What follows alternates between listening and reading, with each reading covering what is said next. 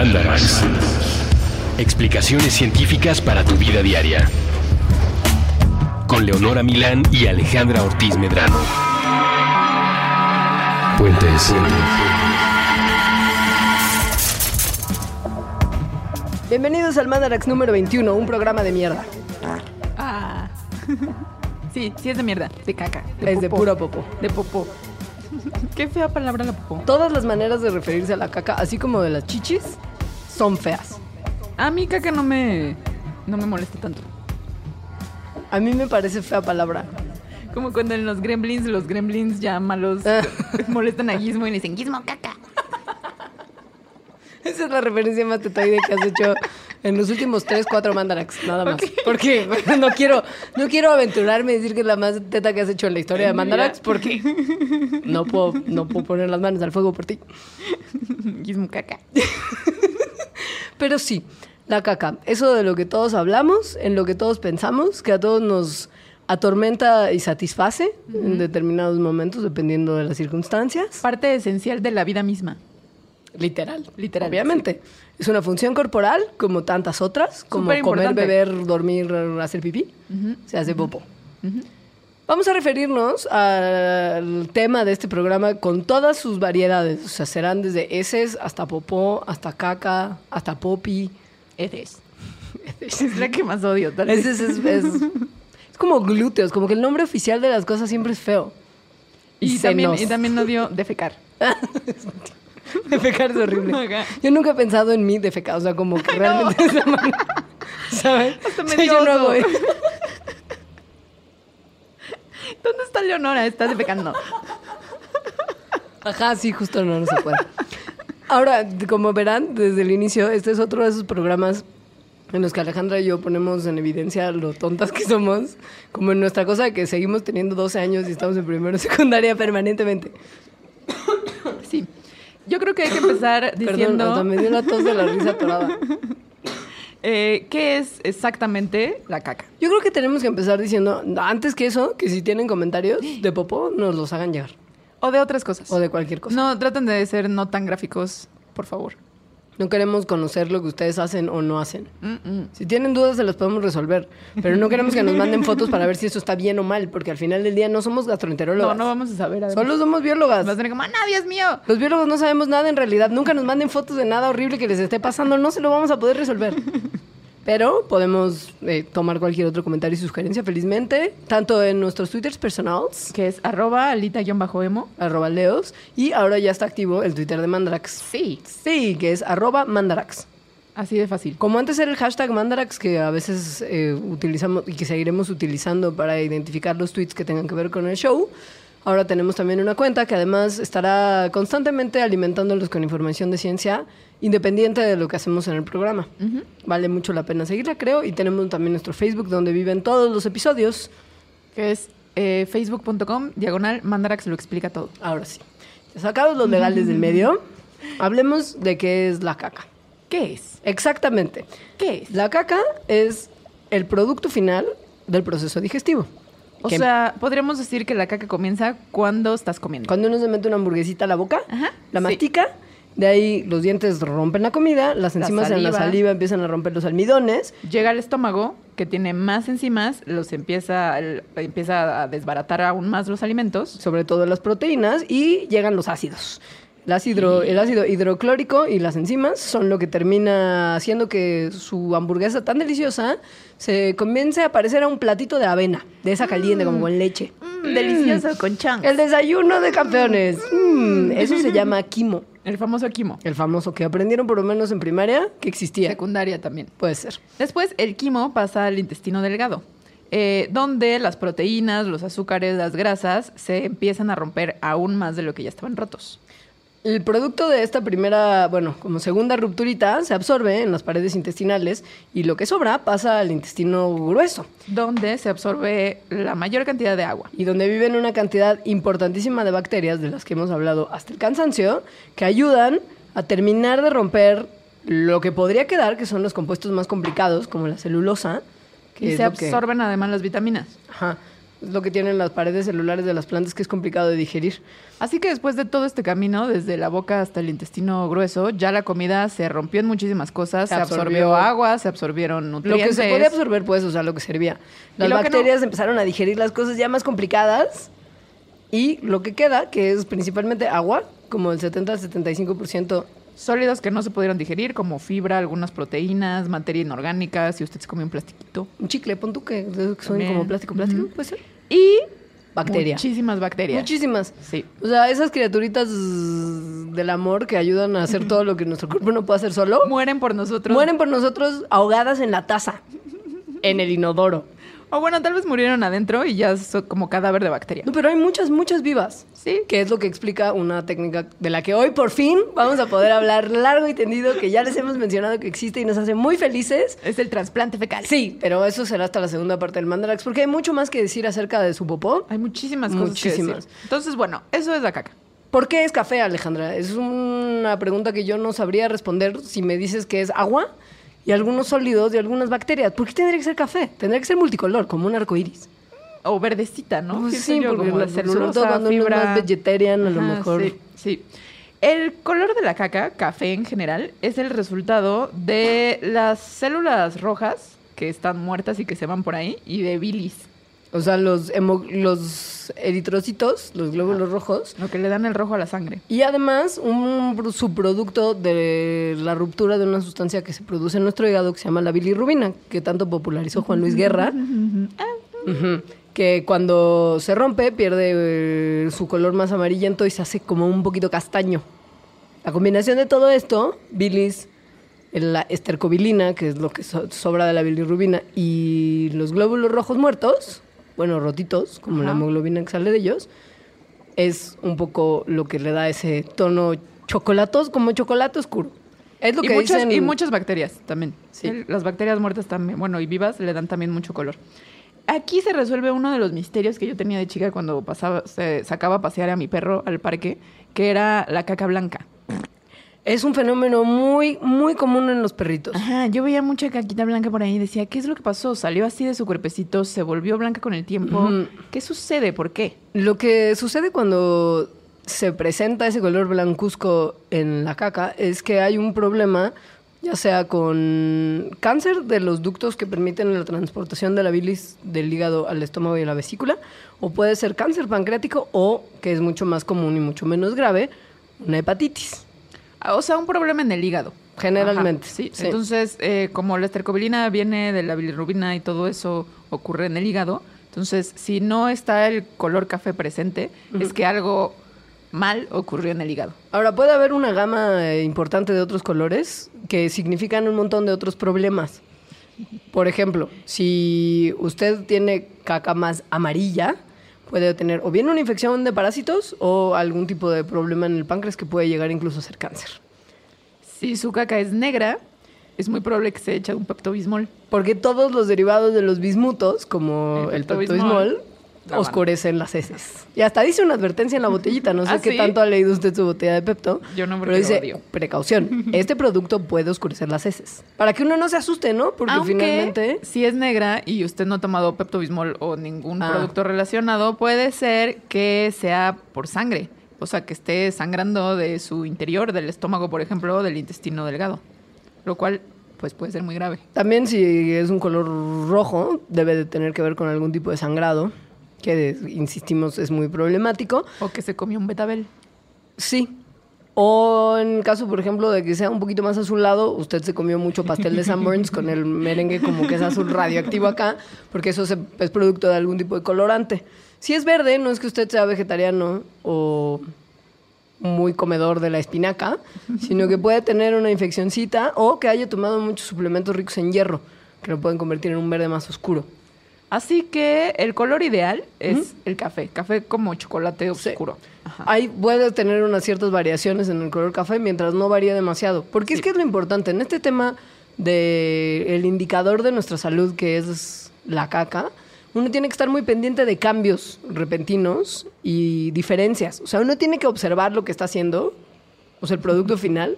Porque dice muchísimas cosas sobre nuestra salud. Muchísimas. Hay Sí. incluso, por ejemplo, un libro que es como de esos que venden en Urban Outfitters y así, que se llama What's Your Poo Telling You. O sea, ¿qué te está diciendo tu Muchísimas popó? cosas. Que, los, que lo hacen además médicos muy serios. Uno de los cuales, es que parece como que es un chiste, se llama el doctor Anish Sheth. Es como, es neta, no se puede llamar así, hacer un libro de caca, pero sí, ese es su Y nombre real. estudiar la caca, porque seguramente es lo que hace. Anish Sheth. De verdad, es su nombre, googleenlo. Pero bueno, la caca, como es eso que sale, pues entonces nos puede estar diciendo qué estamos absorbiendo bien o qué no estamos absorbiendo bien. O si tenemos eso, eh, infecciones, eh, hemorragias, etcétera.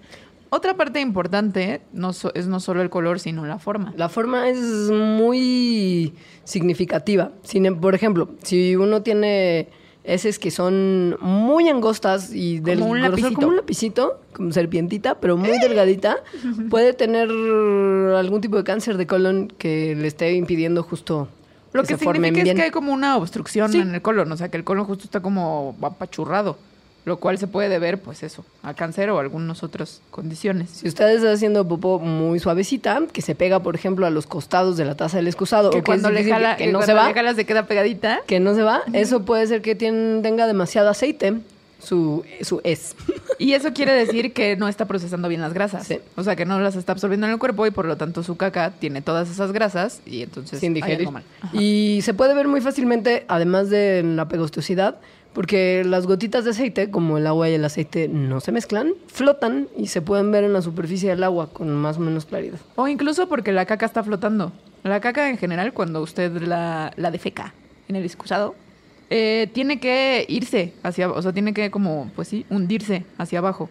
Pero la verdad es que también hay médicos que dicen que si su caca flota, puede ser que tenga una gran cantidad de gases. O sea, puede no ser un problema de absorción de grasas. O sea, puede significar que no hay un problema o puede significar que hay un problema. No es concluyente la evidencia. Aunque sí es generalizado, según yo, sí, Puede como ser que, que sí. que tengas mucha grasa. Puede ser. Ajá.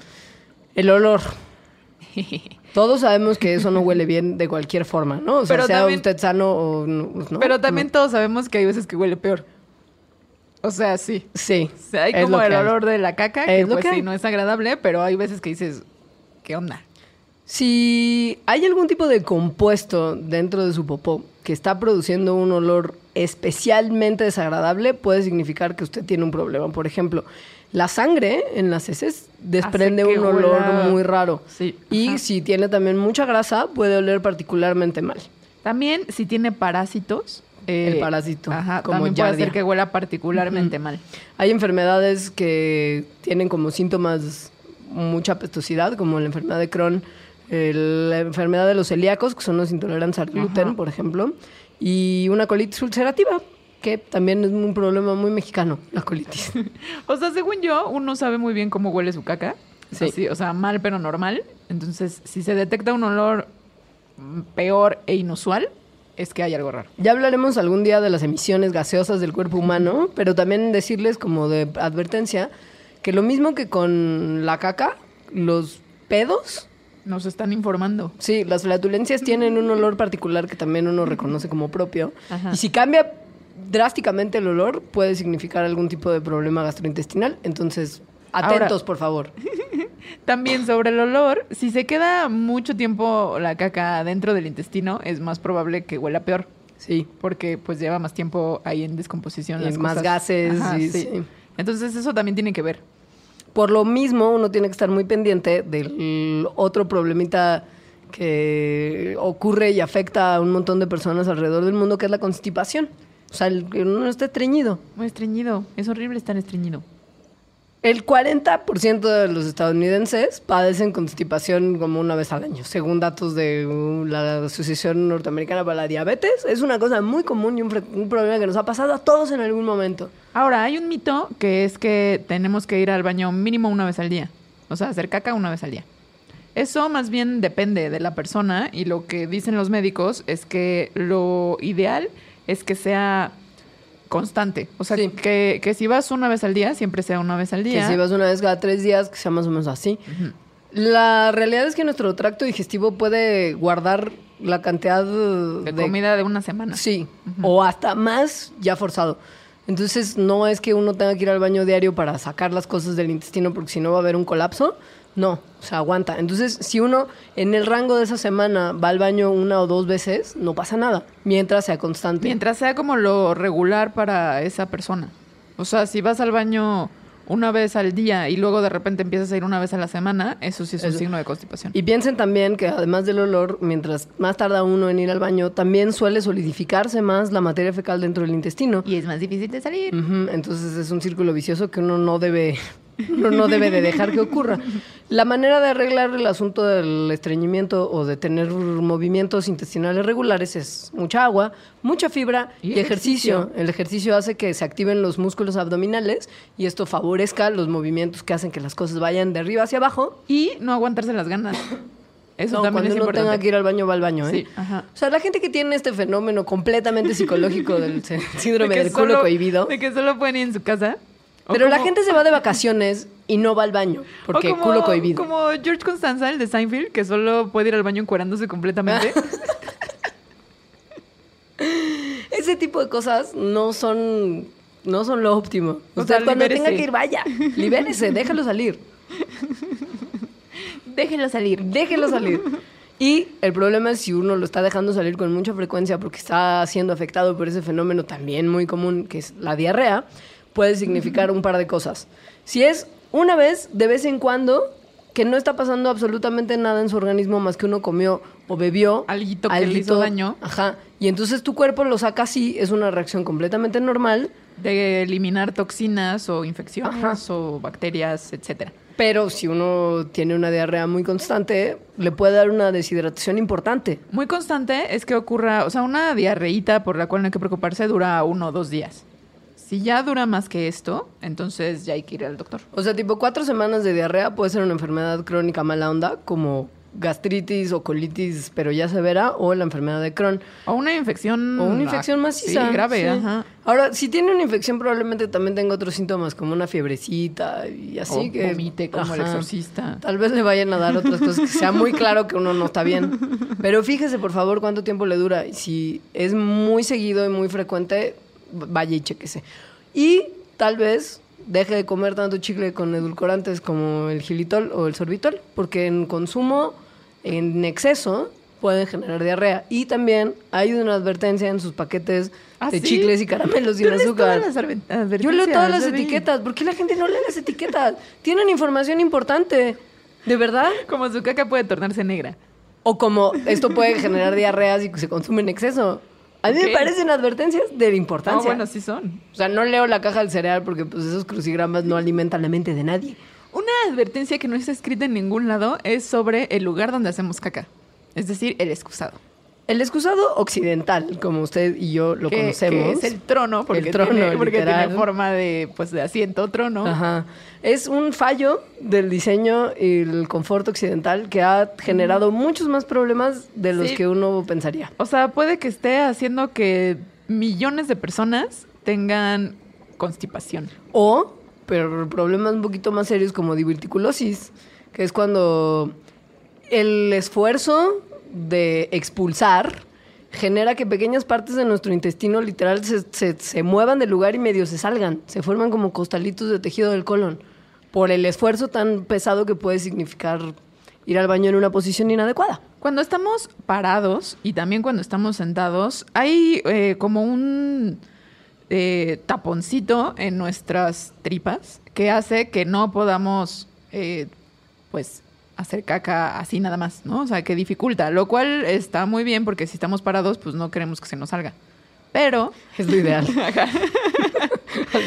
cuando hacemos un squat, o sea, una sentadilla. Estar como en ponemos cuclillas. ajá, Ajá. eh, las, justo, el intestino como que se alarga, o sea, deja de estar dobladito y deja de tener ese sello, y entonces hace que todo salga con más facilidad, que todo salga suavemente. Les vamos a, bueno, más bien, ya está abajo de este programa, usted lo está escuchando en la página de puentespuentes.me. En la parte de abajo, debajo de la ventana del player, está lo que nosotros llamamos la bitácora. Porque el otro día nos preguntaron en Twitter, ¿y dónde encuentro la bitácora? Ah. Es la manera en la que nosotros nos referimos a toda esa información coqueta que les ponemos abajo de los programas, justo arriba de la sección de comentarios. Entonces, en esa acumulación de conocimiento extra que va de la mano con cada mandarax, vamos a poner que en este momento ya está porque ustedes lo están escuchando, yo estoy hablando en el pasado, pero esto es el futuro. Hay un video de un comercial que tendría que ganar todos los premios de todos los comerciales del universo, que es el comercial de un producto llamado Squatty Potty. O sea, como caquita en cuclillita. Sería el producto en- el nombre del producto en español. Si usted habla inglés, por favor, regálese los tres minutos que dura el comercial y vea la pieza más maravillosa de la publicidad, que justo lo que te vende es una especie de eh, soporte que te permite levantar los pies, o sea, permite O sea, que los pies estén como elevados. Como en una falsa cuclilla, porque no estás en realidad en cuclillas porque sigues sentado. pero se simula la misma postura. O sea, los intestinos se eh, alargan Claro. para que salga más fácil la caca. Y esto, así como un cono de helado de McDonald's, saldrá perfectamente eh, en forma y tiempo, como, como la naturaleza lo, lo, lo- lo buscó Ahora, siempre. esto sí es un problema, porque no nada más es una cuestión de comodidad y de No, que salga no. más fácil. O sea, si uno está sentado, o piense, si uno está parado y quiere hacer popó, hay que hacer un esfuerzo, o sea, el famoso pujido, Ajá. eh, que, que si lo haces, pues regularmente, es decir, durante toda tu vida, estás lastimando a los intestinos. O sea, estás haciendo que la caca pase de una manera que no es, que no es natural. Y esto, además de diverticulosis, puede generar problemas frecuentes y recurrentes de hemorroides, que si usted ha tenido, sabrá que nadie en el mundo necesita hemorroides. Nunca, jamás. Tienen que ver con la inflamación sea, de ciertas ajá. venas en el área del ano. Sí. Así que si como seguramente todos los que estamos escuchando son usuarios de un excusado, pues se recomienda poner, por ejemplo, un banquito. Eso es lo que Ajá. es el squatty potty, lo que te sí. levanta los pies. un Pero además te venden un producto carísimo cuando justo lo puedes arreglar hasta poniendo dos montoncitos de libros, uno como para cada pie. O sea, ¿sabes? Hágalo usted mismo, no pasa nada, no tiene que comprar nada. El chiste es subir las rodillas Sí. acá. O Sí. si usted ya es más aventurero y que además esto le va a responder la pregunta de por qué a veces hay marcas de zapatos Oh. en el asiento del excusado. Mí- ah, Sí, todo el tiempo. Yo me lo pregunté, era como, ¿pero qué hizo? Claro. ¿Quién se paró en el excusado para qué? Alguien se paró en el excusado. Si pones tus pies en, Sí. en la U de la tapa de la Ah, taza hay, del un, hay baño. un riesgo No, muy no. grande. Hay un riesgo ahí asociado. O sea, en casa, si usted lo quiere hacer, ese innove y explore. Pero si está en un baño público, tal vez no es la mejor Imagínate idea. que te caes. No, imagínate que no le atinas y dejas como un recuerdo para futuros usuarios del baño. Pero bueno, eso se puede hacer. O sea, uno se puede subir a la parte de la U del excusado, Y incorporarse a la postura de O sea, como le hacen los gatitos que van al excusado. Yo Más no o menos me... que se, que se agarran Sí, de, las, del- de las como paredes. De las paredes. Ajá. Eh. O como nuestros ancestros sin baño occidental. Bueno, en Japón yo vi muchos baños que eran justo como hoyo en el suelo. Como una especie de letrina. Pero no, porque si era baño con agua y le jalabas. Entonces era hoyo en el suelo y tenía a un lado huellitas de los pies. Ajá. Entonces te agachas, o sea, haces una Sí. sentadilla y ya. Después con el pie también le picas un botón y se jala. Eso también soluciona que no tengas que agarrar nada que está lleno de bacterias asquerosas. Como ya hablamos en el primer Mandarax. ¿Te parece que bien? fue hace años. Sí, vamos a un corte y seguimos hablando de la caca. Me parece muy pertinente. Solo una cosita extra. El tema de que usted haga popó en cuclillas y todo se vaya más rápido, ayuda a que usted salga del baño más pronto. Y Eso tiene que entender... Muy importante. O sea, Sí. la gente que utiliza el excusado para leerse su novelita. Contestar correos, chatear, hacer un par de llamadas. Tantas cosas que se hacen en el baño. Porque Crush. pues el tiempo, ¿no? Es un buen O sea, momento un para buen un, es un momento de, de- de yo, de apapacharme. Eso es bien malo para la salud. Uno no debe de, de estar Mucho tiempo, tiempo en el baño. el ah, ano en... en posición de relajación. Ajá, porque eso también ocasiona hemorroides. Pasa que cuando uno tiene el ano demasiado relajado por demasiado tiempo y luego lo enfrenta a esfuerzos importantes como el pujido y el... y sacado de caca. Ajá, entonces se pueden generar las hemorroides. Y después, caca flotando por todos lados. O sea, Eh, si usted se mete su teléfono a- o su libro o lo que sea al área del excusado, lo va a llenar de materia fecal. Es ¿Sabes- lo que es. ¿Sabes también una, una última recomendación? Que bajen la tapa del excusado antes de jalarle. Eso es súper Porque, importante. o sea, imagínense de qué tamaño y de qué peso es una bacteria. Es nada. Entonces, jalar el excusado es como tornado.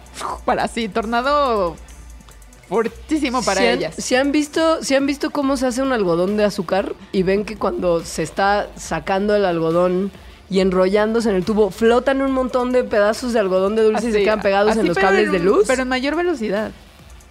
Y microscópico, entonces uno nunca sabe dónde están. O sea, es como cuando prendes la licuadora y no tiene tapa. Así sí. sale volando, así sale volando, solo que no la ves. Y son bacterias y materia fecal pequeñita, pequeñita, que contamina todo lo que está a su alrededor. Como Incluyendo, el cepillo de dientes. por ejemplo, qué sé yo, se me ocurre. Cierren la tapa del baño cada Sí, vez que le sí, jalan. Ajá. Eso se soluciona muy fácil. Con este mensaje y para darles un par de minutitos para que vayan al baño si es que ya algo en ustedes se inspiró, regresamos con un poquito más de Mandarax. Les vamos a hablar de un par de detallitos coquetos más y después El trasplante el fecal. trasplante fecal.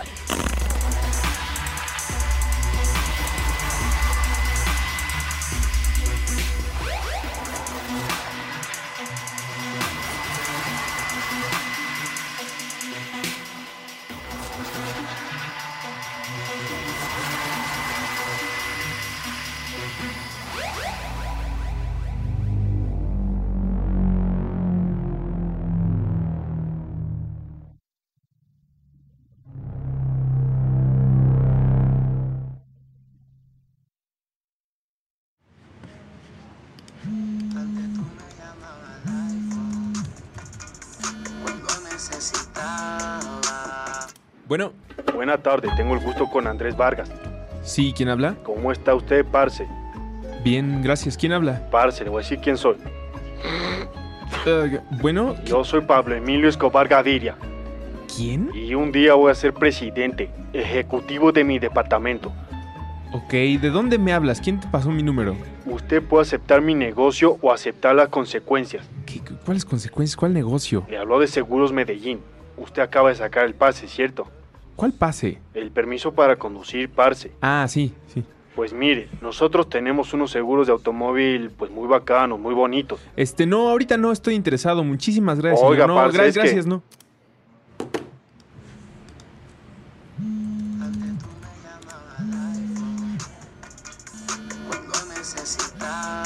Bueno, Oiga, ¿qué es esa mariconada de colgarle a uno?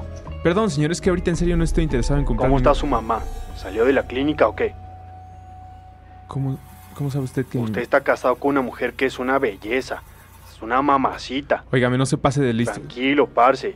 Mire, toca asegurar a su papá, a su mamá, a sus hijitos, a toda su familia, que si su inteligencia lo permite suponer, los tengo perfectamente reconocidos y ubicados. No, pues, eh, sí, sí me interesan sus seguros. eh, Listo, sí. pues, tenemos dos paquetes, plata o plomo. Porque nunca es suficiente ficción de narcos. Muy pronto, Pablo Escobar, agente de seguros. Todos los capítulos disponibles en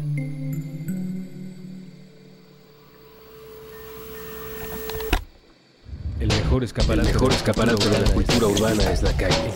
El cerebro. Con Jorge Zabarripa. Todos los lunes nuevo episodio a la una de la tarde. Puentes.me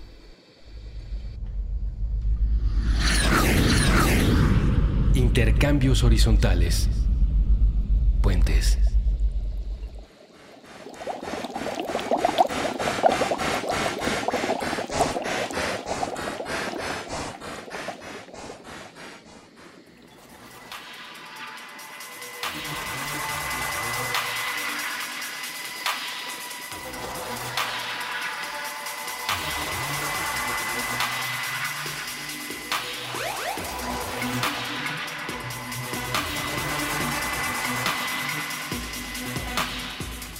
Con este programa de mierda, en donde ya les introdujimos eso que ustedes todos conocen, que es la caca.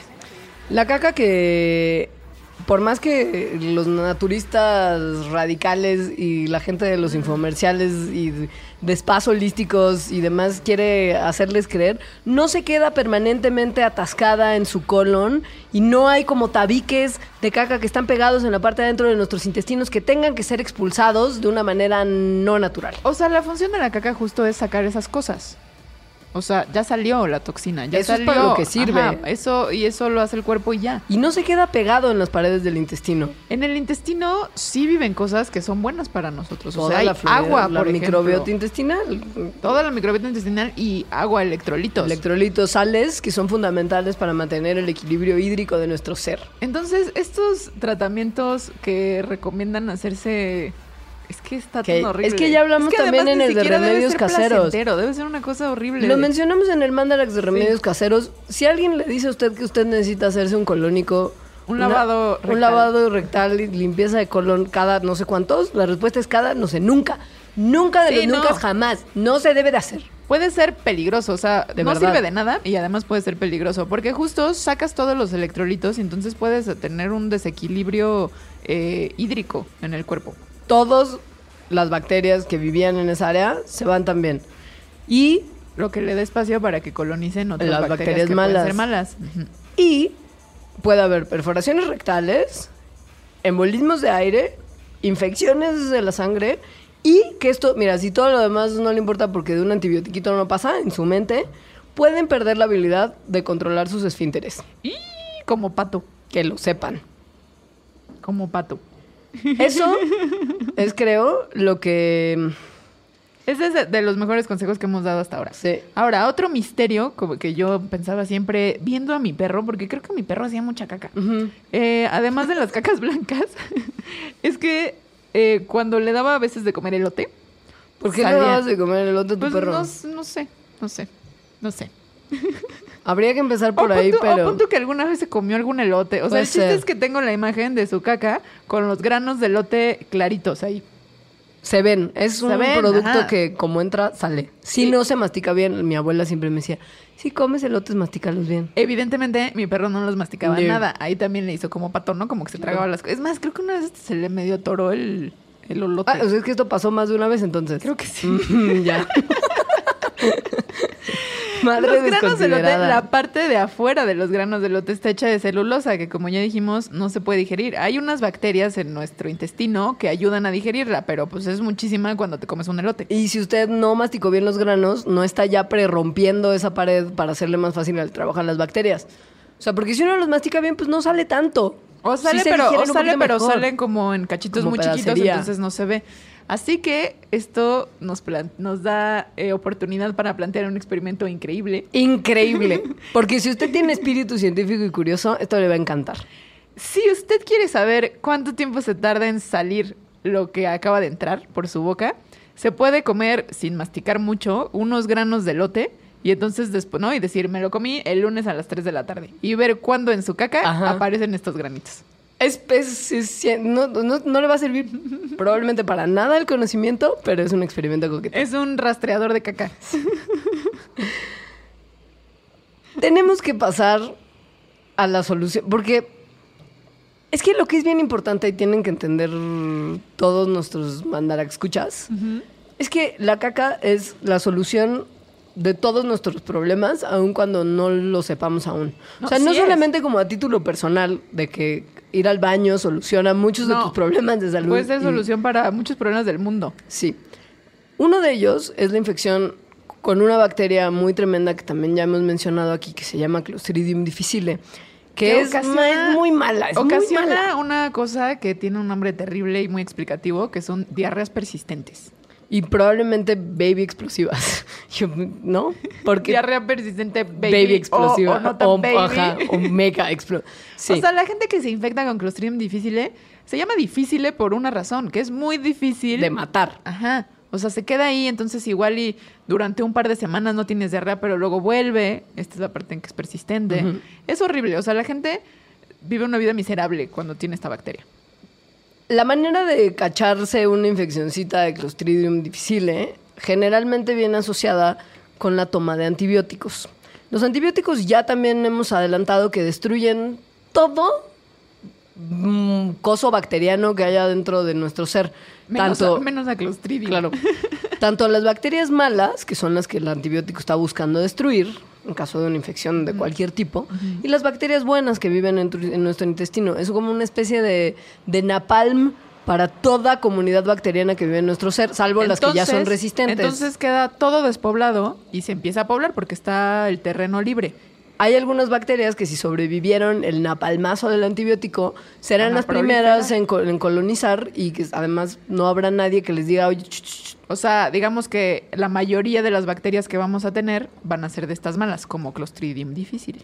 El problema es que para matar a Clostridium difficile, lo único que teníamos como una solución hasta hace unos cuantos meses era más antibiótico, que generaba Entonces un círculo también sí. vicioso, todo tonto, porque además los antibióticos para Clostridium son los que se usan para las bacterias más difíciles, como el MRSA, que ya habíamos hablado, el estafilococo resistente. O sea, te mata todo y sigues teniendo diarrea y entonces nada más puedes tomar antibiótico que que te- la vancomicina, que además en el momento en el que ya también adelantamos, en el momento en el que las bacterias empiecen a ser resistentes a la vancomicina, ya, fue, porque es lo único que nos queda. O sea, es el más fuerte que tenemos y el último que, que medio todavía jala para combatir todas las infecciones. Y bueno, la tasa además de éxito de la vancomicina frente a Clostridium difficile es nada más del 31%. O sea, es un porcentaje bajísimo de que te vas a curar tomando cuando, antibióticos. Y además cuando los números de gente que, se está- que tiene esa bacteria son ridículos. Más de 250 mil personas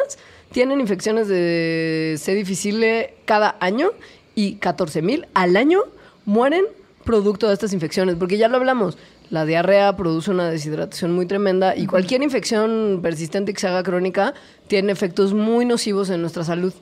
Pero entonces alguien dijo, a ver, si el problema aquí es que el intestino se está poblando de cosas que no queremos, pues ¿por qué no poblarlo de cosas que sí queremos? O, sea, bacterias de la flora gastrointestinal normal de una Benéficas. persona sana. Ajá. O sea, lo que sería que, por ejemplo, Alejandra, que goza de una salud óptima, tiene ahorita un microbioma en sus intestinos súper sano, muy variado, en esplendor, nada Ahora, de espacio para ser difícil. Ok, hasta ahí todo bien. Hasta ahí todo bien. ¿Cómo le metemos la microbiota de una persona sana a una persona que tiene diarrea explosiva? Pues hay tres formas. O con una endoscopía, o sea, metiendo tubos por el tracto digestivo hasta llegar al lugar y dejarla ir. Ajá, Por la nariz ajá. o pues por el camino más corto. Ahora, en cualquiera de esos tres caminos, ¿cómo se tomó la microbiota de la persona sana? Yo me atrevería a adelantar que Alejandra va con su squatty potty al trono, pone un, algún tipo de, de receptáculo y deja salir el contenido de sus intestinos. Lo almacena en unos botecitos Y lo dono a la ciencia. y lo dona a la ciencia. La ciencia entonces hace un proceso que es muy particular, que es... Es como eh, hacer una malteada. Sí, se combina con solución salina estéril, se procesa en una licuadora hasta que se obtiene una consistencia suave, después se filtra, usa filtros como de café, súper fáciles, y se obtiene una suspensión de heces que se puede usar para el trasplante. O sea, esto básicamente es el trasplante fe- fecal. Introducir heces que contienen bacterias buenas. Porque ah, ya hablamos ajá, que son sí, parte de su contenido. de una persona hacia el intestino de otra. Y ha tenido resultados muy impresionantes. Estamos hablando de un 94% de éxito en pacientes con tratamiento de trasplante fecal frente al 31% de los antibióticos en infecciones de Clostridium difficile. O sea, ¡94%! ajá, Eso es casi 100. Sí. El o sea, problema es que pues, no hay de repente tanta apertura mental ni de los pacientes para el proceso, ni de los médicos para aplicarlo. o sea, les da asco. O sea, tienen que agarrar caca. Sí. O sea, eso es un problema. eh, y, y además, este asco viene más de los médicos para aplicarlo, porque los pacientes, según yo, los que tienen Clostridium difficile están desesperados. y además, perdón, pero ni te enteras. O sea, no es como que tienes que agarrar un bowl y, ¿no? O sea, bueno, y además tu, tu vida ya es bastante infernal de, de por sí. Sí. La cosa es que esto además es, es algo que no se inventó ayer. Hay No. mucha gente que lleva muchos años haciendo trasplantes fecales, pero hasta momentos muy recientes se están haciendo ya pruebas clínicas y se están obteniendo aprobaciones de la FDA para usarlas como un tratamiento generalizado y no nada más para un grupo de médicos valientes. Y hasta hace muy poco es que se hicieron como estos estudios en donde sí comparan, ¿no? O sea, con grupos control y cosas así, en donde comparan qué tan efectivo es y por qué. O sea, Ajá, qué o es sea, lo que está poblando bueno y está como quitándole espacio a lo malo. Más de 50 años de experiencia más de 500 casos publicados de éxito y solamente un estudio hasta el último año que hiciera como grupo control, doble ciego, bla, bla, bla, todas las cosas que se necesitan para hacer buena ciencia. Y que abriera paso a su aprobación Ajá. como tratamiento ya Que constante. la FDA sabemos Ajá. que no anda regalando aprobaciones, así como si fueran dulces para los niños en Halloween. Ahora, esto no solo da muchísima felicidad a las personas que, que pueden recibir la caca, o sea, los que tienen Clostridium difficile, Sino al donador. al donador le puede traer muchos beneficios. Hay, por ejemplo, una organización no lucrativa que se llama Open Biome, que lo que pide es donaciones de caca de gente que tiene heces muy sanas. O sea, que es difícil cuantificar qué es muy sano y qué no muy sano, pero por cuestiones como color, tamaño y consistencia es que se pueden analizar. Y, Se puede ganar muchísimo dinero de esto. o sea, muchísimo como, como una rentita, pon tú, que no tendrías y que la manera de, de obtenerla es verdaderamente fácil. Por ejemplo, em, Esta, esta asociación paga por una muestra sana. Que Ah. además tampoco es que tú pienses que es sano ya, ¿no? Tienes que cumplir con ciertos requisitos. Pero bueno, una muestra sana de tu caca la pagan en 40 dólares. Y tienen un bonus de 50 dólares y vas cinco veces a la semana a donar. Eso, si cumples con todo eso y si vas los cinco días, son 250 dólares a la semana. Esos son 13 mil dólares al año Solo por donar tu caca. por hacer popo. Y le vas a estar haciendo un bien a Porque, gente. claro, porque además esta banda de esta organización que es Open Biome, no solamente te da dinero, sino que te dice a quién exactamente ayudaste. Como de, esta abuelita pudo ir a la graduación de su hija porque tenía una infección, pero ahora ya no la tiene. Y entonces tú te sientes extra bien porque le hiciste un bien a la comunidad. Solo con haber ido a hacer caca. El problema Ahora- es que hacer los análisis para ver si la gente está sana o no le cuesta a esta organización 5 mil dólares. Y eso quiere decir que cuando encuentran a un buen donador, tratan de aferrarse a él con así. Si usted resulta ser un buen donador para ellos, lo van a querer y apapachar como Porque si además, usted fuera un príncipe. de las personas que han ido para intentar ser donador, solo el 4% ha resultado que sí tiene una caca lo suficientemente sana como para poder ser donador. El problema con el trasplante fecal, que no es en realidad un problema, sino más bien para lo único que sirve hasta ahorita, que ha sido probado que sirve, es para infecciones con C difícil. Hay muchas esperanzas de que se puedan curar un montón de otras enfermedades con trasplante fecal, pero por lo pronto solamente sirve para infecciones con esa bacteria en particular. Pero hay, hay, unos, hay unos experimentos increíbles que han hecho con ratones. Eso, porque este de Clostridium difficile es, fue con humanos. Sí. Pero con ratones hay unas cosas que a mí me impresionan mucho, por ejemplo, para la obesidad. Es que se sabe que el microbioma tiene una participación importantísima en cosas como la colitis crónica, como la obesidad, como hasta incluso ya como muy se tiene que probar más, pero puede tener que ver con el autismo.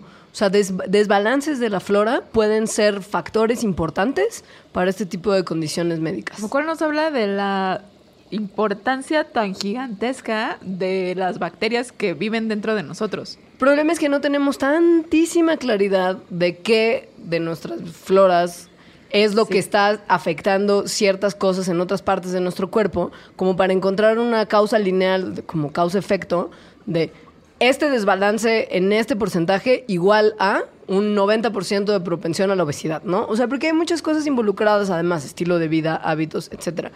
Entonces, es un campo que todavía no Pues no, ahí va, está- ¿no? O sea, Ajá, está pero ahí va. comenzando. O sea, Ajá, todavía no es como de sí. ya la hicimos, esta es la medicina para todo. Pero Yo creo que es una... Es el futuro. Es una joven promesa. yo también creo, es el futuro. Y por lo pronto, pues usted ya podría quitarse esa infección crónica que le puede estar rompiendo las pelotas de hace tanto Y tiempo. bueno, eh, no sé si a ustedes les guste comer, por ejemplo, yogurt. Ah, yo desde que hicimos el programa de los probióticos, todos los días como un poquito de jocoque. O sea, comer cualquier tipo de probiótico, es decir, cualquier alimento fermentado como yogurt, eh, vinagre, la famosa kombucha, productos fermentados que tienen vivos a los cultivos que los fermentaron. Es el equivalente a un trasplante fecal, pero sin caca. Ajá, o sea, sí, ¿No? sí, Básicamente. básicamente sí. O sea, te estás comiendo bacterias que son buenas y que llegan a poblar. Solo que, pues hay que hacerlo constantemente porque de aquí que llegan de la boca al intestino vivas, entonces hay que comer un montón para que sea suficiente para su población. Pero mire, una cucharadita al día probablemente le va a evitar, tal vez a largo plazo, la necesidad del trasplante fecal. Porque aun cuando es una solución importante, pues si uno se la puede evitar también está bien. Sobre todo porque querría decir que usted ya tuvo C difícil y es muy, muy molesto. Y bueno, no solo para ser difíciles, según yo, como cualquier problema, o bueno, muchos problemas gastrointestinales, no está de más eh, tratar de Repoblarse sí, el- repoblarse de cosas buenas o después de un tratamiento de antibióticos. Fíjese, por favor, usted muy bien en las etiquetas, una vez más, de los productos que está consumiendo que cree que tienen probióticos. Porque hay, o sea, un producto para tener realmente probióticos que sirvan, tiene que tener muchísimos, números altísimos. Sí, y tiene porque que se tener, mueren muchísimos. Sí, y tiene que tener un, además, tipo particular de probióticos, que son lactobacillus, por lo general. Ajá, o y- bifidobacterium. O bifidobacterium. Y de repente a usted le pueden estar vendiendo gatito por liebre en su, en su supermercado de confianza. Procure comprar cosas que sí sean más como jocoque o kefir o, es, o hasta yogurt griego. Cosas más naturales. Como menos procesados, porque en el procesamiento se mueren muchas de estas bacterias. Y si a usted le venden, por ejemplo, Yakult y le dicen que eso tiene todos los probióticos que necesitaría para la vida, no se la crea tanto, porque se han hecho estudios recientes con el Yakult que dice que más azúcar que probióticos. Manito. Entonces, pues eso al, al final del día no. Entonces, fíjese también que se está comiendo fermentado, que no se lo hagan tanto en el súper, pero sí, procurar todos los días tener un consumo de probióticos. Sí. Vamos a un corte. Vamos. Y regresamos a hablarles de otros factores de mucha importancia de la caca, pero en Importancia planetaria. Sí, no, no nomás la nuestra, sino la de un montón de otros animalitos. Ahorita regresamos.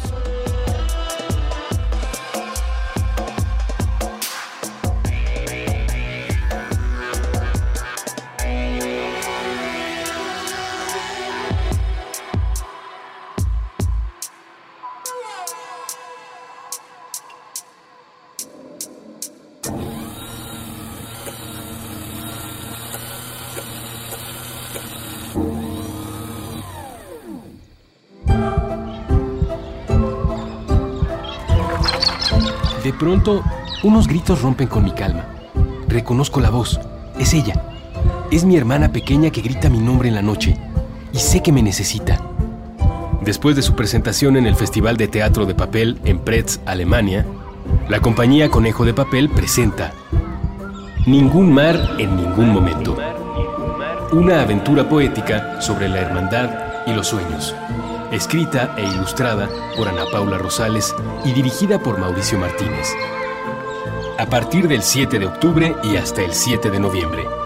Funciones sábados y domingos a la una de la tarde. En la Teatrería.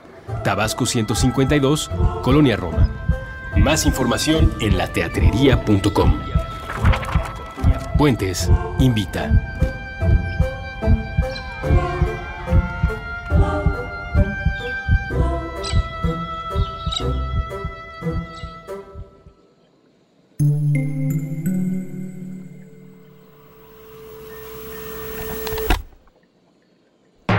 Subtexto. El arte de leer entre líneas. Con Magali Urquieta. Nuevo episodio todos los miércoles a la una de la tarde. Puentes.me.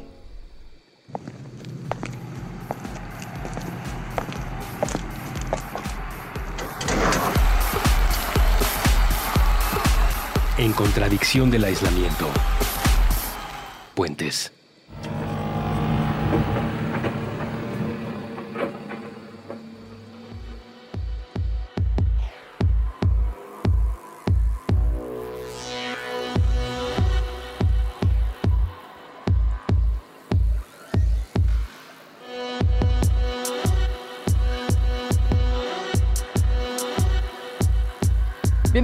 Vuelta al Mandarax de mierda, que es nuestro programa dedicado a qué es, qué se le puede hacer para que sea mejor y para qué sirve la caca. Yo creo que este programa ojalá sirva para reivindicarla.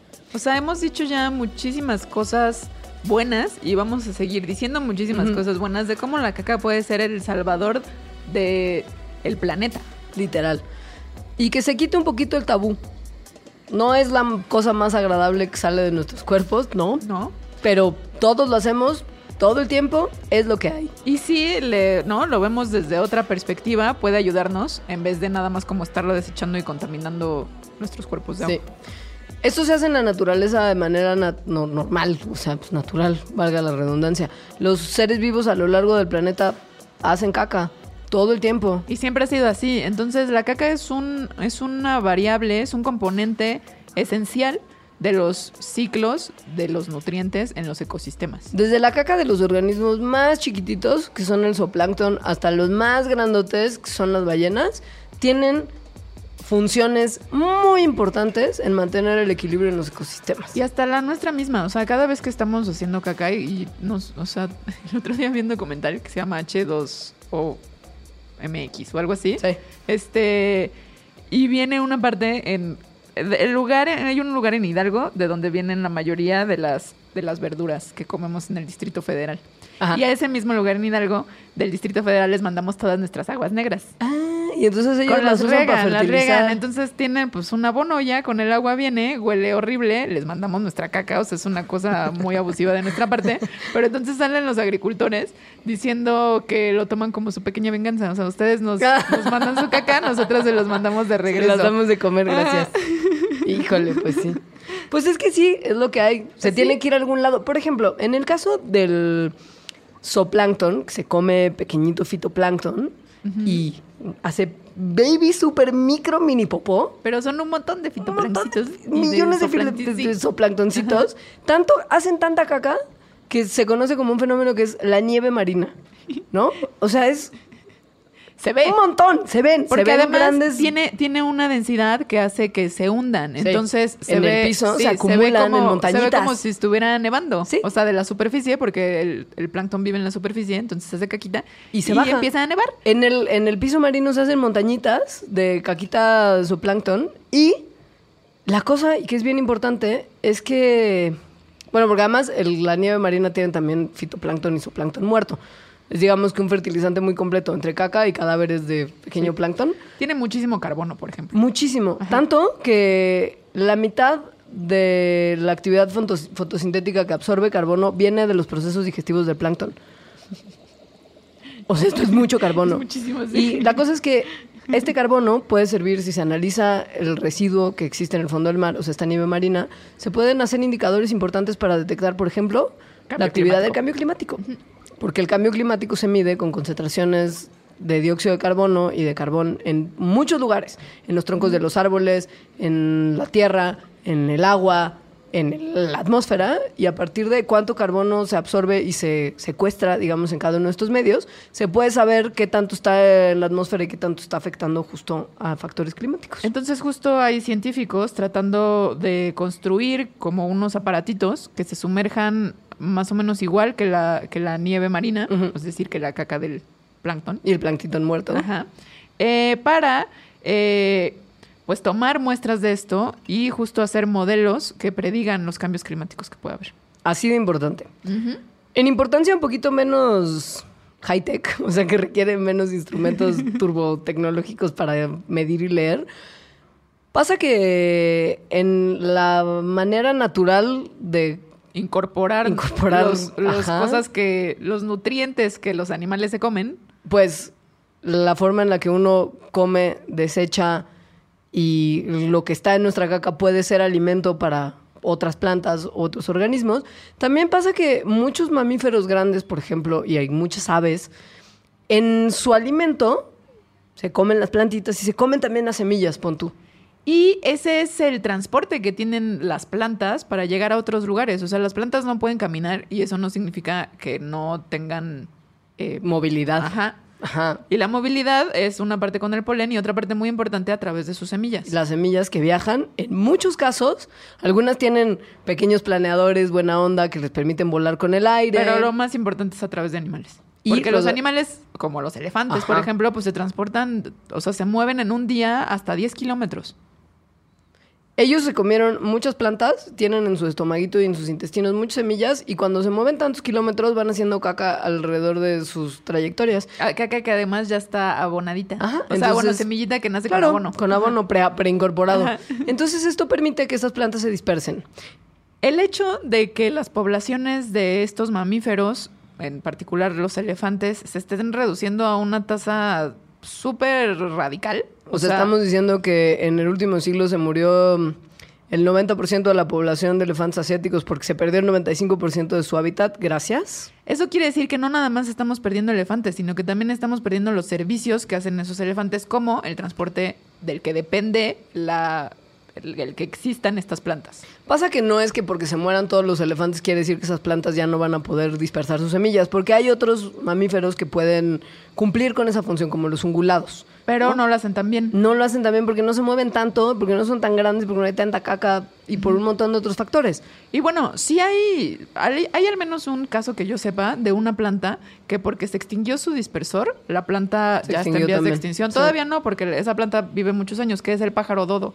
O sea, el pájaro dodo comía... Ah, era el, el- el dispersor. Era el dispersor. Ah. Entonces se comía una semilla de una planta que se llama Calvaria Mayor, que es muy grande. O sea, es una semilla muy grande que apenas y pasa por el cuello de los eh, guajolotes. Entonces el pájaro dodo tenía un cuello lo suficientemente grande para que pasara y luego la hiciera caca.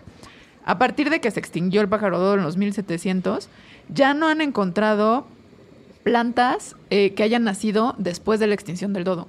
O sea, en la isla donde viven estas, estas plantas y donde vive el pájaro dodo, ya nada más hay plantas de la edad de antes de que se extinguieran los pájaros. Pon tú que en un montón de otras plantas el caso no es tan drástico porque con que esas semillas puedan llegar al piso y germinar de manera natural, pues la población se podría mantener sin necesidad de moverse, porque finalmente las plantas no requieren de movimiento para Ajá. dar lugar a plantas nuevas. Pero pasa que con el cambio climático, por ejemplo, si las condiciones ambientales de una, donde una poblacioncita de plantas vivía tan feliz cambian y esas plantas no están adaptadas para Ya resistir no ese cambio, el medio para dispersarse. ya no se pueden dispersar a otros lugares donde tal vez tendrían más chance de sobrevivir. Sí. Y entonces O sea, ahí sí estás- se mueren. estás como cortándole puentes hacia uno Ajá. de los principales mecanismos evolutivos, que es la dispersión. Así de importante. En función de cuán importante es la caca en el tema de la fertilización, uno de los problemas de los que los científicos están turbo preocupados es de la inminente falta de caca de ballena en nuestros océanos. Usted pensará que esto no le importa a nadie, pero Dios, ¿cómo nos tendría que importar? La caca de ballena, que pues si se imagina el tamaño de una ballena azul, por ejemplo, que mide 30 metros, pues así es su caca, ¿no? O sea. Imagínese, imagínese cuánta caca produce un metrobús si tuviera un tracto digestivo y entonces entenderá cuánta caca produce. Y que pesara más que un metrobús. Sí. O sea, una ballena azul es gigantesca. Sí. Ajá. Bueno, entonces una caca gigantesca pues trae muchísimos nutrientes. Las, la caca de las ballenas, de los mamíferos marinos grandotes, es importantísima para todos los ecosistemas. O sea, al parecer regula como, o sea, no nada más eh, da más nutrientes al mar, sino No. que lo que está en el mar pues llega a los lagos, a la costa, etcétera. Y a la, a la tierra. Y a la tierra, ajá. O sea, llega a la tierra O sea, vía es el una agua. cosa. Es un. Es el una fertiliza- fuente, claro, es una fuente de, de fertilizante y nutrientes. Sí. Las ballenas azules también son otras de estas especies cuyos números se han reducido muchísimo. En su defensa, no todas las poblaciones de, bacteri- de bacterias, de ballenas tienen esta misma disminución. Hay unas que con mucho trabajo y muchos cuidados del ser humano han mantenido sus números estables. No todas. Nomás como una acotación, porque no es que todas las ballenas Sí. del mundo se estén Las extinguiendo, azules, las azules en particular, pero son las más grandes y las que por lo tanto tienen más caca. Entonces, bueno, se han hecho estudios en el que examinan cómo este transporte de nutrientes eh, se da en los océanos por animales grandes eh, y cómo llega después a ríos y finalmente a la tierra. Mm, lo que han visto con los modelos es que históricamente los números de, de qué tantos nutrientes como por ejemplo el fósforo, que es súper importante para la vida, se han, bueno, han cambiado eh, en función de cómo ha cambiado el número de animales marinos. Antes, cuando las poblaciones de ballenas eran un poquito más grandes, la cantidad de fósforo que se liberaba y salía a la superficie como a respirar, digamos, era 77% mayor. Es decir, antes eran 750 millones de libras de fósforo liberado por las ballenas, que en los últimos años ha disminuido a 165 millones de libras. O sea, es una disminución bestial de nutrientes que se han perdido porque han disminuido las poblaciones. Porque además, no nada más es que las ballenas, o sea, las ballenas pueden sumergirse hasta un kilómetro de profundidad en el mar, en donde justo comen como el carbono y las caquitas de fitoplancton y muchas cosas. Y luego cuando se van hacia arriba y hacen caca y la caca queda arriba, o sea, están haciendo también como este ciclo. Sí. en el que agarran nutrientes de abajo y los llevan hacia la superficie. El problema es que no solamente las ballenas estaban fomentando este intercambio de fósforo, también las aves marinas y los peces, que si usted ha leído cualquier revista de ciencia últimamente sabrá que las poblaciones de aves marinas están en un histórico bajo por cosas como plástico, que se comen un montón Mm, de residuos de plástico que flotan sobre el mar y se mueren. Y lo mismo pasa con los peces, además de que las pesquerías globales están sumamente afectadas por el sobreconsumo del ser humano. Y este número sí es un número muy extremo. O sea, O sea- el movimiento de fósforo del mar a, a la tierra por aves marinas y por peces se ha reducido un 96%. En una de estas, si no cuidamos las cosas, tenemos fósforo proveniente del mar y las criaturas marinas para 50 años más y después ya se acabó. Lo cual va a ponerle, o sea, puede desequilibrar todos los ecosistemas. Por ejemplo, desde el mismo marino, ¿no? Si no hay fósforo para que se alimenten las algas, se pierden las poblaciones de algas que no solamente son el alimento de Son la base de la- prácticamente Ajá, todos sí. los seres del mar, sino que son, si me lo permites, el futuro de la alimentación humana porque tienen un montón de proteína y Bueno, nutrientes. y además de las algas eh, el- en el mar son las que hacen más fotosíntesis en todo el mundo, o sea, más que todos los bosques que existan. Las algas en el mar son lo que más hace fotosíntesis. Lo Lo que que, se- más captura carbono. Lo que se tiene que hacer entonces es pensar que tenemos que empezar, no entiendo por qué no lo hacemos aún, pero a ver a los océanos y cuerpos de agua como un todo y preservar a todos los organismos que viven ahí, porque es que todos juegan un papel importantísimo en una cadena que es bien delicada aunque no lo parezca. En donde un eslabón muy importante de la cadena es su caca. El más, probablemente. Las ballenas y las aves y los peces no son los únicos que tienen caca importante para la naturaleza, sino cosas como el erizo marino, que es como una criatura que uno no pensaría que sirve para nada, porque espinas y maldad. Y porque está muy raro, ¿no? Ni siquiera parece como un animal. No. Ajá. Pues resulta que estos ericitos, en particular uno que es el erizo verde de mar que vive en el Atlántico, Ártico y Pacífico del Norte, Come un alga que se llama kelp a una velocidad impresionante. o sea, es como una aspiradora de kelp. Ajá, sí. Yo he visto videos de... ¿De cómo comen kelp? De poblaciones de erizos eh, comiendo kelp. O bueno, comiendo sobre el piso marino. Sí, es muy impresionante. Es como una aspiradora. Es que sí, Ajá. literal. Sí. Y más o menos del 20% de la masa del kelp que se consume se digiere y se saca como unas pequeñas capsulitas de caca cubiertas de moco que miden entre 1 y 3 milímetros de diámetro. O sea, es caquita muy chiquita. Pero muy chiquita. hay cientos, miles. Y son 91 a 100 gramos de caca que sacan diarias por tanto kelp que comen y tanta caca que hacen de kelp. O sea, son 100 gramos. Eso es probablemente lo que pesa un erizo. O sea, hacen como tanta caca como pesan cada día.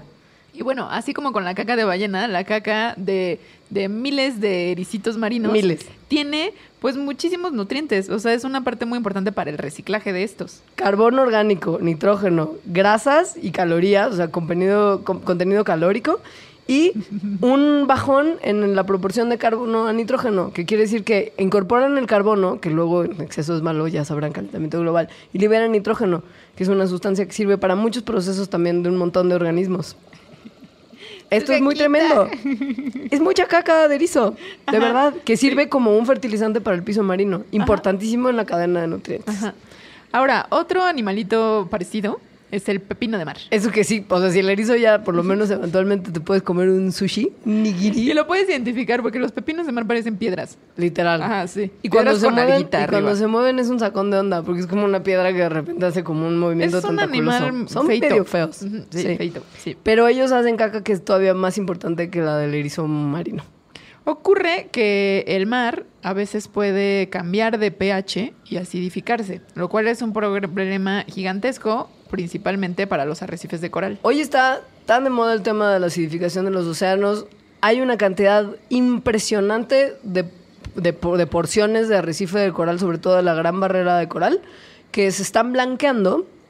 Quiere decir que se están muriendo todos los organismos vivos que lo componen y se está volviendo como una piedra blanca, nada más de calcio, sin toda la vida que está a su alrededor, por culpa de una sobreacidificación del Y agua. por del mar. otros factores que hablamos en el del sol, por ejemplo. O sea, por porque... ejemplo, como su protector solar, Ajá, gracias. sí, que mata unas algas que tienen simbiosis con ellos. Pero bueno, el coral tiene que acumular carbonato de calcio, que es un mineral, para hacer como su esqueleto, porque bueno, los corales son animalitos. O sea, esa, la parte dura, digamos, la parte que se queda cuando ya están muertos, Son sus cadáveres. es carbonato de calcio, es su esqueleto. esqueleto. Ajá. Em, y bueno, Los corales pierden también, eh, como nosotros, calcio por erosión, por una disolución natural en el agua marina, etcétera. Así que tienen que estar ganando calcio a una tasa igual o mayor de la que lo están perdiendo. La cosa, y por lo que es tan importante el carbonato de calcio en la cuestión de la acidez, es porque es muy alcalino, o sea, es básico. Es como un antiácido, es como si usted tomara Melox, como si el mar tuviera un Melox natural. Entonces, el carbonato de calcio, mientras más haya, va a ayudar a que se disminuya la acidez del océano que tiene tantos efectos nocivos justo en los seres que producen carbonato de calcio. ¿Cómo obtenemos más carbonato de calcio? Caca de pepino de mar. Y de algunos pececillos. Según yo, el pez, el- un pez que se llama pez perico Ajá. también es muy importante. Su caquita tiene mucho carbonato de calcio y entonces ayuda a que los corales agarren el calcio y hagan Ajá. su esqueleto. Porque además a más carbonato de calcio, menos acidez y más carbonato de calcio. O sea, es una cadena bien efici- eficiente que si se rompe, pues aumenta el problema exponencialmente. O el pepinito de mar está ayudando a sobrevivir, a que sobrevivan los arrecifes de coral. Esos animalitos. Que además los arrecifes de coral no importan por sí solos, son el hogar de un montón de organismos vivos importantísimos para mantener el equilibrio marino. Y son muy O bonitos. sea, no nomás es el coral, es todo el bicherío que vive ahí alrededor. Sí, ajá. Eh, hay muchas cosas bien importantes de los, la caquita de pepino de mar, pero me gustaría que habláramos de nuestra propia caquita Nuestra y cómo puede caquita. ser eh, una, una luz en este mar. La única razón por la que lo hacemos es porque se nos está terminando el tiempo. Sí, porque si ajá. usted puede buscar más información sobre caca de pepino marino, se va a impresionar. Sí, cucumber poop. Sí. Bueno, como ustedes probablemente se imaginarán, entre todos los nutrientes que viven en la caca, hay muchos que podrían, si se transforman de manera adecuada, usarse como una fuente de energía. El carbón, por ejemplo. O sea, eso que se quema del petróleo, del gas, es combustible fósil carbón. Sí. Al fin, Son finalmente. organismos muertos. Y como les dijimos, pues la caca tiene muchísimo Mucho, carbón. sí. Y tiene también una producción importante por las bacterias que viven, que producen estos gases, de gases como metano. Que también se puede utilizar como fuente de energía. Si se sabe ordeñar, digamos, porque es que el problema de la caca es que no puedes como nada más agarrar el tubo del DeLorean y meterle caquita humana y ya se va a prender el coche, ¿no? O sea, hay que Ahora, procesarla. Hay muchísima gente que no tiene acceso a, a baños cerrados, o sea, ya sea baños como los conocemos nosotros o incluso letrinas, sino que defecan Sí. al aire libre, lo cual es un problema de salud pública y que además hay un día que está por estas fechas, que es el 19 de noviembre, que es el Día Mundial del Excusado. Literal, la ONU hizo un Día Mundial del Excusado para fomentar que la, como que la conciencia de la importancia de los baños cerrados. Ajá. Entonces, si toda la caca que se defeca, humana, que se defeca al aire libre, fuera colectada y luego fuera tratada de una manera para transformarla en carbón, Como ladrillitos, en ladrillitos de caca Ajá. humana ese, esos ladrillitos darían 8.5 millones de toneladas. de carbón. Ajá. sí. Que es además uno de los combustibles más usados en países en desarrollo. Que tiene sus problemas porque su combustión es irregular y de repente si se quema en lugares cerrados puede dar lugar a un envenenamiento por gases producto de la combustión incompleta. Pero miren, es carbón que no tendríamos se puede antes. utilizar. Que además, si usted probablemente sabe, el carbón sale de dos lugares, de minas o de árboles. Ajá. Que quiere decir que esto podría ayudar con muchos problemas de deforestación alrededor del mundo. Al mismo tiempo que de salud pública. Porque se Ahora, aprovecha la caca. Sí, también, si esta caca que se defeca al aire libre se depositara en, latrina, en letrinas y después se fermentara con microbios que producen metano en unos tanques especiales, el gas que se produce sería lo equivalente a, se- a 376 millones de dólares y se podría usar para generar la electricidad de 18 millones de casas. O sea, básicamente el valor del gas que se produce por un excusado que está que se le aplique este sistema de fermentación podría probablemente cubrir los costos de construir y mantener el sistema en dos años. O sea, con la inversión que usted tendría que aplicar para que su excusado se convierta en una fábrica de metano, le salen dos años por la cantidad de energía que se va a ahorrar. Así. Está súper impresionante. Está súper impresionante. Así es como nuestra propia caca puede... Nos va a salvar a Sí, todos. ajá. Y además, al parecer, va a ser también una fuente importantísima de alimento para condiciones bien extremas, como el espacio. Sí, Esto está bien loco, Johnny. O sea, una de las cosas es que la investigación espacial a mí me parece muy loca. en a mí general. también. Ajá. La cosa es que tienes una cantidad limitada de, de porquerías que te puedes llevar al espacio contigo, ¿sabes? No puedes cargar la cantidad ilimitada de comida que necesitarías la- para una misión de latitas de años. no se puede. No. Es imposible porque no pueden viajar con tanto peso esas tontas naves. Y uno de los procesos naturales que va a pasar con los astronautas es que van a querer hacer caca, van a hacer caca. Y probablemente mucha también. Que además no se, no se nada más como puede sacar volando, ¿no? Se, se, se almacena y se ajá, procesa y Y la caca tiene muchos nutrientes. muchos. Los astronautas, tal vez ustedes no lo sepan, pero ya se toman su orín. Sí, se purifica y se filtra. Probablemente Ajá, lo sí. sepan porque vieron The Martian. The Ah, es que Martian no ayudó a, li- a- no a lim- a limpiar las telarañas sobre muchos de los procesos de la, de la de astronáutica. Entonces, bueno, en una cosa similar hay un programa especial de investigación en el que se planea que la caca se trate de los astronautas, se trate de una manera especial y que se pueda convertir en su propio alimento. Y por supuesto en fertilizante para más alimentos. Cuando lleguen por tipo, no sé qué se me ocurre, a lugares como Marte, donde hay una escasez de nutrientes por un montón de problemas y que se va a necesitar fertilizante. El nombre del programa, que es un programa de la NASA, del que se sabe poco porque apenas está comenzando, pero el nombre está increíble, que es Biología Sintética para reciclar desperdicios humanos en comida, nu- nutrimentos y materiales, cerrando el ciclo para viajes en el espacio de largo tiempo. O sea, quiere decir cómo hacer que nuestra comida y excreción sean uno mismo, un círculo. Para poder estar en el, en el espacio mucho tiempo y que no necesitemos llevar muchas latas de atún. La famosa serpiente que se come su cola, un uroboros de caca. Ay, no, es como el Human Centipede. Sí, pero voluntario y salvador de vidas. Y, y sin mal viaje terrorífico. Porque además es que piensa, si esto que solamente serviría en este momento para el espacio se empieza a aplicar como más adelante en un proceso natural, Ya no necesitamos comida. o sea, sí necesitaremos porque el ciclo tiene que empezar de algún lado, pero, ¿sabes?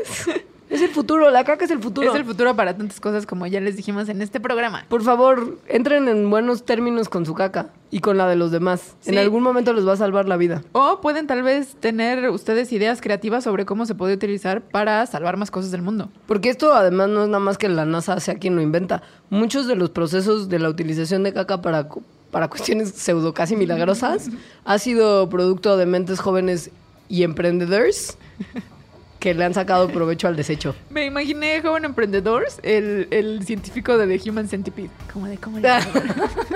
Es la peor imagen de joven emprendedor. Porque además ni es joven. No, ni, bueno, emprendedor sí es. Es muy emprendedor. Porque aparte lo hizo antes con su perrito, que está la foto en su buró.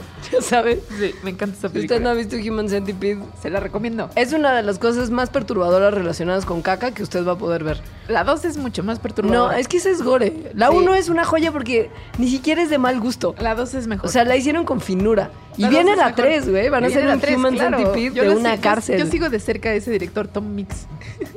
De bueno, vean Human Centipede y escuchen el próximo Mandarax el próximo miércoles porque por hoy ya terminamos. Adiós. Adiós.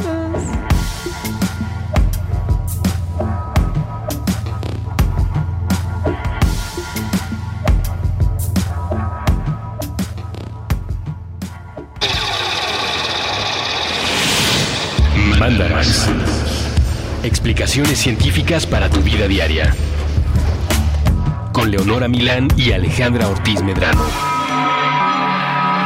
Puentes.